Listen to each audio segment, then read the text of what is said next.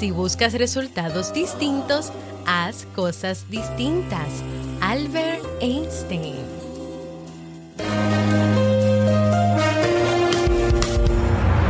¿Quieres mejorar tu calidad de vida y la de los tuyos? ¿Cómo te sentirías si pudieras alcanzar eso que te has propuesto? ¿Y si te das cuenta de todo el potencial que tienes para lograrlo? Bienvenida al programa que te ayudará a desarrollar hábitos, establecer mejores relaciones, empoderarte y potenciar tu estado de felicidad personal. Transmitiendo cada semana para todo el mundo desde tu reproductor de podcast favorito. Y ahora contigo, tu anfitriona Jamie Febles, psicóloga, escritora, madre y emprendedora quien te acompañará en este recorrido hacia tu desarrollo personal y hacia el logro de tus sueños. Esto es Vivir en Armonía.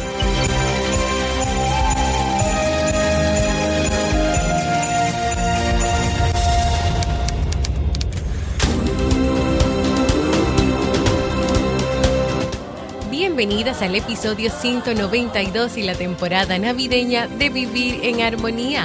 Mi nombre es Jamie Febles y estoy muy contenta y feliz de poder encontrarme compartiendo contigo en este espacio.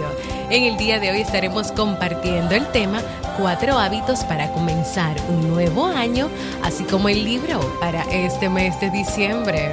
Entonces, ¿me acompañas?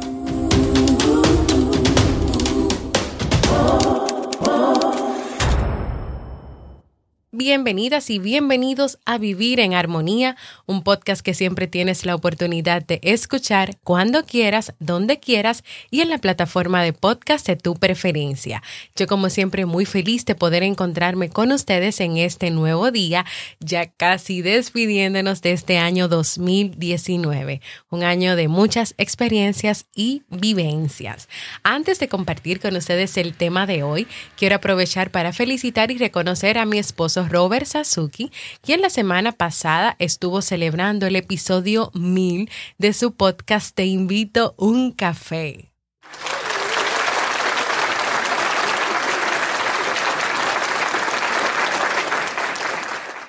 más de cinco años de trabajo arduo, compromiso y entrega para brindarle al mundo mil episodios de contenido para crecer, para superarse, para emprender, para motivarse. Así que por muchos episodios más de este podcast te invito un café. Hoy, como siempre, el mes siguiente de terminar un libro, voy a estar compartiendo con ustedes el resumen del libro Los Cuatro Acuerdos de Miguel Ruiz, que estuvimos leyendo el pasado mes de noviembre. Y lo he titulado Cuatro hábitos para comenzar un nuevo año porque creo que estos son cuatro hábitos muy interesantes que trabajar y que lograr en nuestras vidas para tener una mejor relación con nosotros, pero también una mejor relación con los demás. El primero es, sé impecable con tus palabras. Las palabras pueden constituir el poder que tienes para crear la expresión de lo que sueñas, lo que sientes. No solo son tal vez sonidos, como querramos decir, o símbolos que están escritos, sino que las palabras constituyen una fuerza que en cada persona pueda tener el poder de expresarse, de comunicar y de pensar y en consecuencia crear los acontecimientos de sus vidas. Y aquí me quiero parar para preguntarte, ¿para qué utilizas las palabras en tu vida? Porque según cómo las utilices, estas palabras a ti te pueden liberar o esclavizar. Entonces, ahí me gustaría que tú reflexiones sobre esta pregunta. ¿Para qué utilizas las palabras en tu vida? ¿Cómo las estás utilizando hoy? Esa mayoría de las palabras que salen de ti te liberan, te ayudan a tener mejor relación contigo, con los demás, o te están tal vez esclavizando o alejando de los demás o son palabras que no edifican, sino que destruyen a quienes están a tu alrededor. Hace años, en Alemania, Hitler, mediante el uso de las palabras, manipuló a todo un país. Los llevó a una guerra mundial, porque las palabras de este hombre se avanzaban en sus creencias y acuerdos generados por el miedo. Entonces te vuelvo a preguntar, ¿para qué utilizas las palabras en tu vida? Es tan verdadero, aunque no lo creamos, el poder de las palabras, que por ejemplo, cuando eras pequeña o pequeño, tus padres o hermanos expresaban sus opiniones sobre ti. Y tal vez lo decían en voz alta sin pensarlo mucho. Y tú, como pequeño, como niño o como niño, creías todo lo que te decían sin pensar y vivías con el miedo que provocaban sus palabras, a veces incluso palabras como no sirves para nada, no sirves para ningún deporte, no eres bueno ni nadando, ni, ni en fútbol, ni en béisbol, o en béisbol, o tal vez te decían que tú no eras bueno para escribir. Alguien da una opinión y dice, mira qué niña tan fea. La niña lo escucha y cree que es fea y crece con esa idea en la cabeza. Y de ahí el poder que tienen las palabras. Entonces, ¿en qué consiste este hábito de ser impecable con tus palabras? Número uno, en no ir contra ti misma. Cuando eres impecable, asumes la responsabilidad de tus acciones, pero tú juzgas sin culparte. El rechazarte, juzgarte o criticarte fuertemente te conduce a la muerte en vida, como como dice una frase por ahí. Mientras que cuando tú eres impecable con esas palabras que salen de tu boca, esto te conduce a la vida. Número dos, utilizar tu energía correctamente en la dirección de la verdad y del amor por ti misma. Esto quiere decir que tú basas tus experiencias, tus palabras, tus ideas en la verdad y no en la mentira. Número tres, utilizar las palabras para todo lo contrario a maldecir, a culpar, juzgar, destruir, expresar rabia, celos, envidia y odio. Y número cuatro, cambiar tu manera de tratarte y la forma de tratar a otras personas, especialmente aquellas que más quieres. Tú puedes medir el nivel de impecabilidad de tus palabras a partir de tu nivel de autoestima, es decir, la cantidad de amor que sientes hacia ti es directamente proporcional a la calidad e integridad de tus palabras. Y este es ese primer hábito, sé impecable con tus palabras. Y para tú llegar ahí, tú primero tienes que hacer conciencia de qué es lo que está saliendo de tu boca, qué es lo que tú estás diciendo y cómo estas palabras están afectando, impactando o no tu vida. Entonces vamos con nuestro segundo hábito. No te tomes nada personalmente. Suceda lo que suceda a tu alrededor, no te lo tomes personalmente. Por ejemplo, si te encuentras con alguien en la calle y esa persona te dice, eh, eres una tonta o eres un tonto. Esta persona te dijo eso sin conocerte. Esa persona no se refiere a ti, esa persona no te conoce. Si te lo tomas personalmente, tal vez te creas que eres una tonta. Quizás te digas a ti misma, ¿y cómo esta persona sabe que soy una tonta? ¿Acaso es clarividente o es que todos pueden ver lo tonta que soy? Y te lo tomas personalmente porque tú estás de acuerdo con cualquier cosa que se te diga y tan pronto como tú estás de acuerdo con lo que todo el mundo te dice, tú te encuentras atrapada o tú te encuentras atrapado. Y el motivo de que estás atrapada o atrapado es lo que llamamos la importancia personal. La importancia personal o el tomarse las cosas personalmente. Nada de lo que los demás te dicen o hacen es por ti. Lo hacen por ellos mismos.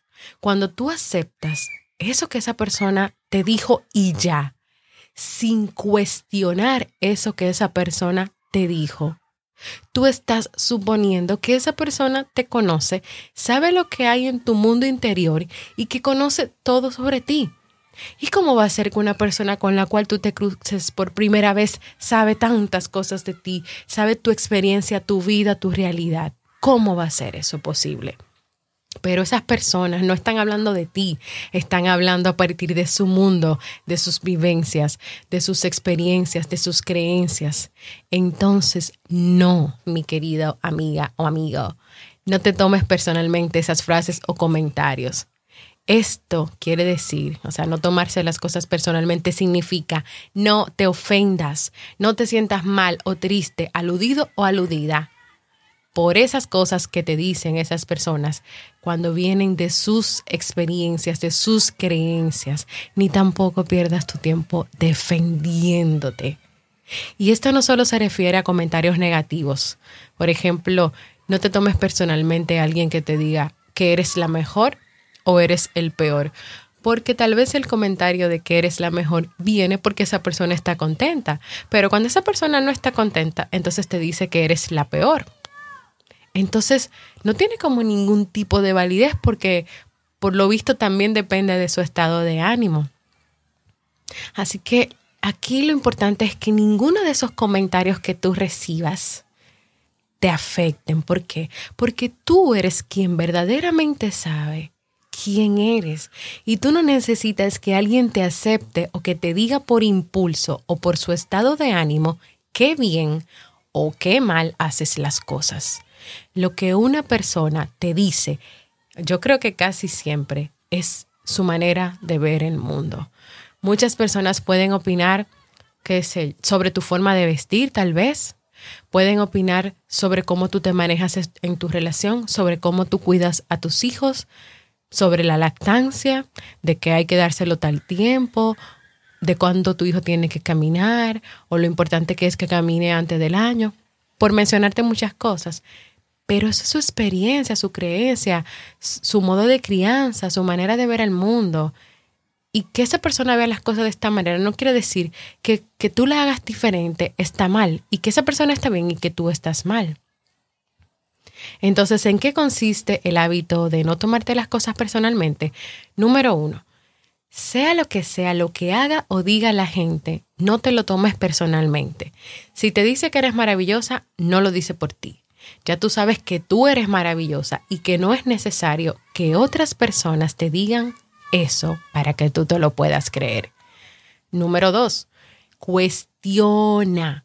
Cuestiona y no creas inmediatamente todo lo que los demás te dicen. Cuestiona, hazte preguntas, reflexiona, evalúa.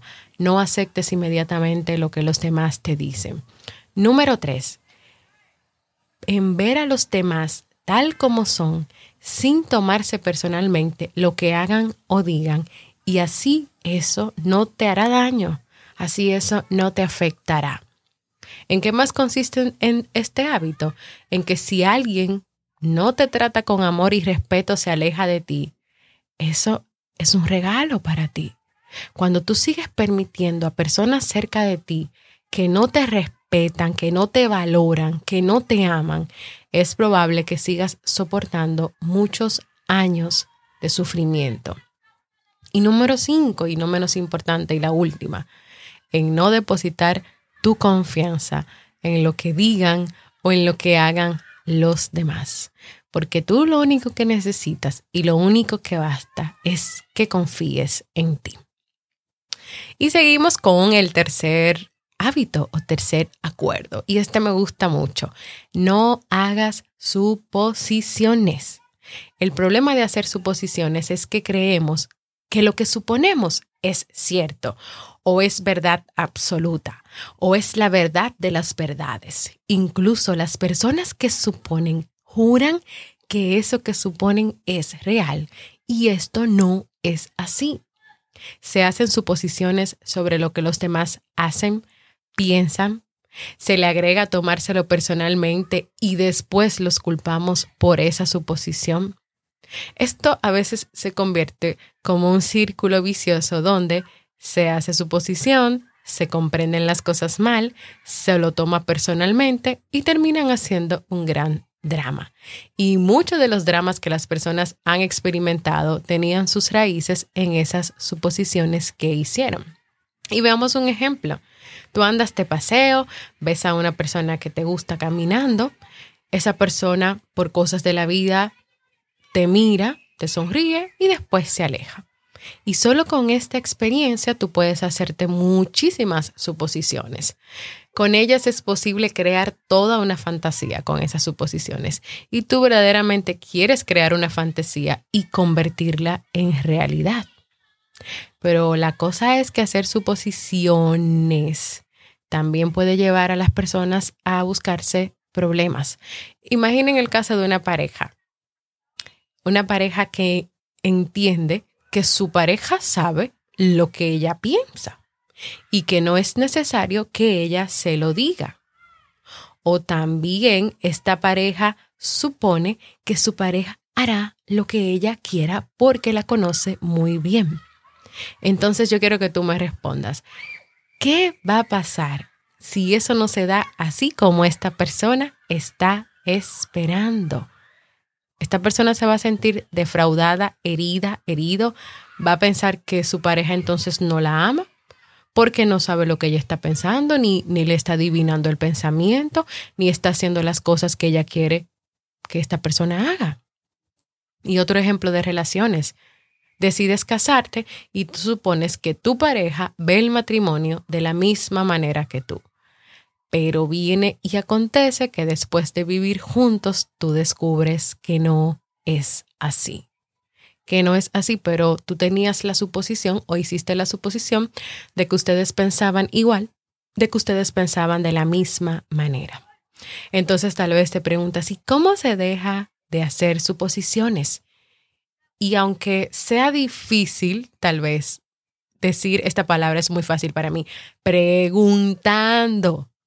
La manera de tú evitar hacer suposiciones o dejar de hacer suposiciones es preguntándole a los demás, es preguntándole a tu jefe, es preguntándole a tu pareja, es preguntándole a tu vecina, a tu vecino, a tus hijos, a tus compañeros de trabajo, preguntándole eso que tú estás pensando, esa idea, esa idea, eso que, que ocurrió. Cuando tú dijiste esa palabra y esta persona puso esa cara, preguntarle cómo tú te sentiste cuando yo dije eso, porque yo, vi tu expresión y estoy un poco preocupada por lo que hayas pensado. Preguntando, preguntando, preguntando tantas veces como sea posible y tú asegurándote de que las cosas queden claras y que si tú no comprendes algo, tú vuelvas a preguntar hasta clarificar y que las cosas queden claras. Señores, ustedes no se imaginan la cantidad de problemas, de conflictos, de malos entendidos que se pueden evitar cuando tú, en vez de hacer suposiciones, vas directo a la persona y le preguntas. Y el cuarto hábito, ya para ir cerrando este resumen del libro Los cuatro acuerdos de Miguel de Ruiz, es haz siempre lo máximo que puedas. Este hábito permite que los otros tres se conviertan en hábitos profundamente arraigados. Todas las cosas están vivas, por lo tanto, cambian continuamente, de modo que en ocasiones lo máximo que podrás hacer tendrá una gran calidad y en otras ocasiones no será tan bueno. Lo máximo que puedas hacer será distinto cuando estés sano que cuando estés enfermo, cuando estés sobrio o cuando hayas bebido. Tu rendimiento dependerá de que te sientas de maravilla, feliz o disgustada, enfadado, celoso. En tus estados de ánimo diarios, lo máximo que puedas hacer cambiará de un momento a otro. Y aquí viene lo importante y es que independientemente del resultado o de cómo tú te sientas o de lo que esté pasando, que tú sigas haciendo lo máximo. Y tú sabes lo que quiere decir hacer lo máximo, tomar acción. Esa acción que te permitirá ser productivo productivo, esa acción que tomas y te hace sentir inmensamente feliz. Es que independientemente de cómo tú te levantaste ese día, tú sabes que tus hijos son una prioridad importante y están a tu cuidado y que tú tienes responsabilidades con ellos que hay que cumplir. Entonces, hacer lo máximo es que independientemente de que tal vez tú no pudiste hacer ese día el desayuno perfecto que tú tenías planificado, pero le diste el desayuno porque es una comida importante para ellos. Hacer lo máximo, vuelvo y repito, significa tomar acción. Hacer lo máximo significa actuar porque amas hacerlo, no porque esperas una recompensa. La mayor parte de las personas hacen lo contrario, es decir, emprenden la acción cuando esperan una recompensa y por ende y en consecuencia no disfrutan de ella. Y ese es el motivo por el que no hacen lo máximo que puedan. Así que hasta aquí esta, este resumen del libro Los Cuatro Acuerdos, que todavía tienes la oportunidad de buscarlo, de leerlo y de tomar y dejar. Tomar cosas que puedan servirte, dejar aquellas que no, como siempre hacemos cuando leemos los libros que compartimos aquí. Tomamos, dejamos, aprendemos, cuestionamos, vemos si estas cosas nos funcionan, si no nos funcionan y seguimos aprendiendo para concluir, tomar conciencia de esos hábitos y comprender la importancia de cada uno de ellos en tu vida es el primer paso. Pero solo tú vas a establecer estos hábitos como nuevos hábitos tras muchos ensayos y repeticiones. ¿Te animarías tú a trabajar en estos hábitos para este nuevo año que se acerca?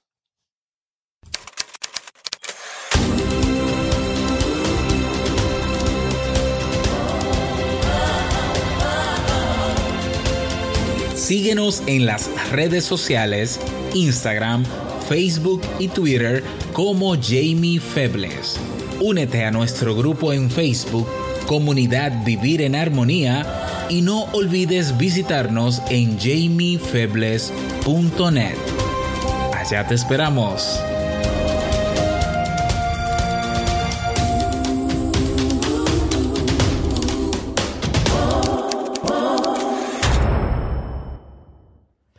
Espero que este tema haya sido y sea de mucho provecho para ti, sobre todo en estos días que yo sé que no solamente estamos en el, en el mood de las fiestas, del compartir en familia, de los niños, los regalos, sino que también muchas personas se toman el tiempo para evaluar, para reflexionar, para ver las cosas que han vivido, que han pasado, para agradecer por cada una de las experiencias, para identificar lo que han aprendido y también para ver qué va a pasar en ese nuevo año que se aproxima quiero invitarte a que compartas conmigo un saludito navideño desde donde me estás escuchando o que también puedas compartir en este año 2019 qué ha significado para ti vivir en armonía. Así que quiero invitarte a que me dejes un mensaje de voz en jamiefebles.net barra mensaje de voz porque para mí es muy importante escucharte. Y ahora vamos a pasar al segmento Un libro para vivir.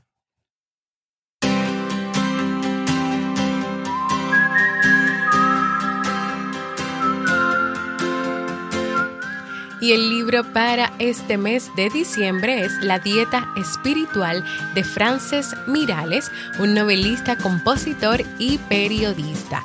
El autor a través de este libro quiere invitarnos a eliminar lo que sobrecarga nuestras vidas, limpiar esas áreas donde suelen instalarse las actitudes tóxicas y los errores que dificultan la vida cotidiana. Este libro lo estamos leyendo en este mes, ha sido muy interesante yo de manera personal ya voy por el hábito, vamos a decir, por la actitud eh, tóxica número 15. Ya compartí en el día de hoy la número 13 en la comunidad de Vivir en Armonía. Vayan a leerlo.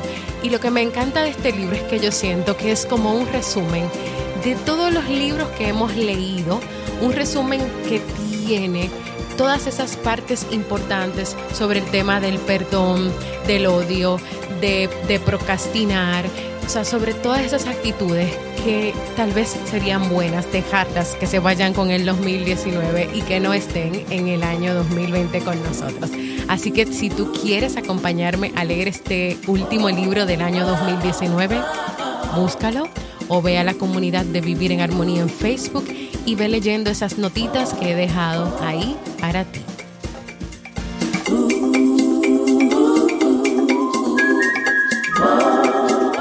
Y si quieres tener una consulta en modalidad online, ya sea para hacerme tus preguntas, dudas, para tratar temas de familia, de pareja o personales, el año que viene retomamos las consultas online, así que puedes ir a jamiefebles.net barra consulta y agendar tu cita.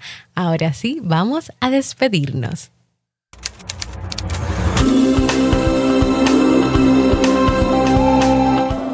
Anímate a proponer nuevos temas para el próximo año 2020 y puedes ir a jamiefebles.net barra proponer y dejarlos por ahí escritos. También quiero invitarte a que compartas este y todos los episodios que desees con el que creas que este contenido pueda aportar armonía a su vida. Y claro está, quiero invitarte a formar parte de nuestra comunidad exclusiva de Facebook, donde vas a recibir cada día, cada semana motivaciones, donde damos seguimiento a los libros que leemos cada mes y donde tú te enteras primero que nadie de todo lo que ocurre con vivir en armonía.